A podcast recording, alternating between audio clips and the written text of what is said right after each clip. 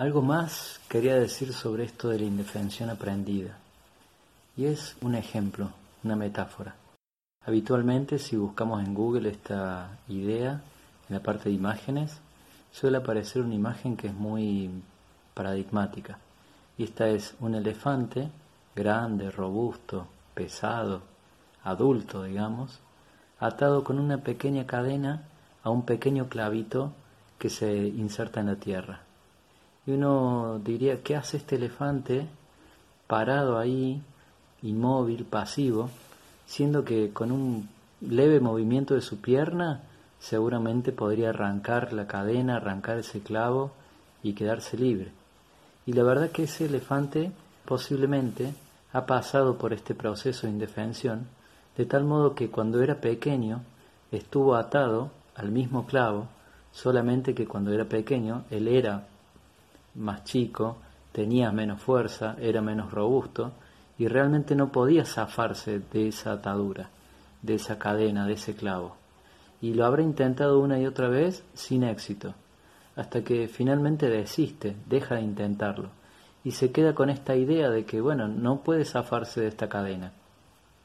El elefante va creciendo, va creciendo en tamaño, va creciendo en peso, se va haciendo robusto y ya no intenta más zafarse ya se queda con la idea aprendida de que de esa cadena y de ese clavo no se puede zafar. Así que esto es un ejemplo de la indefensión aprendida. Pero también en el mismo ejemplo está la clave. Es evidente cuando vemos la imagen que ese elefante con un leve movimiento de pierna puede zafarse de, la, de su atadura, de la cadena, del clavo. Esto pasa en las personas también. Quiero decir, la indefensión es una conducta aprendida, algo que queda arraigado, que queda anclado en la percepción subjetiva de cada uno sobre las situaciones. Pero la verdad es que tenemos el mismo recurso que el elefante, en el sentido de que seguramente hoy como adultos tenemos mucha más fuerza, mucho más despliegue, muchas más estrategias de cuando tuvimos cuando niños.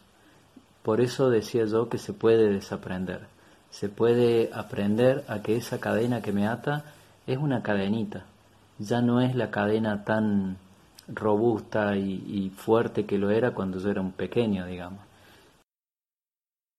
Y se desaprende probando de vuelta, volviendo a insistir, volviendo a intentar. Se desaprende desafiando lo aprendido. Se desaprende desafiando lo que yo ya doy por sentado. Y esto lo podemos llevar incluso más allá de la indefensión aprendida. Podemos tomarlo casi como una estrategia habitual que de tanto en tanto nos demos permiso a desafiar lo aprendido, a desafiar lo instalado, lo que está instalado en nosotros, porque seguramente mientras vayamos creciendo, vayamos desarrollando nuestro potencial, nuestra fuerza, vamos adquiriendo nuevas maneras de ir soltando cadenas que antes no, nos encadenaban, nos hacían permanecer quietos y atados y controlados. Bueno, muchas gracias de nuevo. Saludos.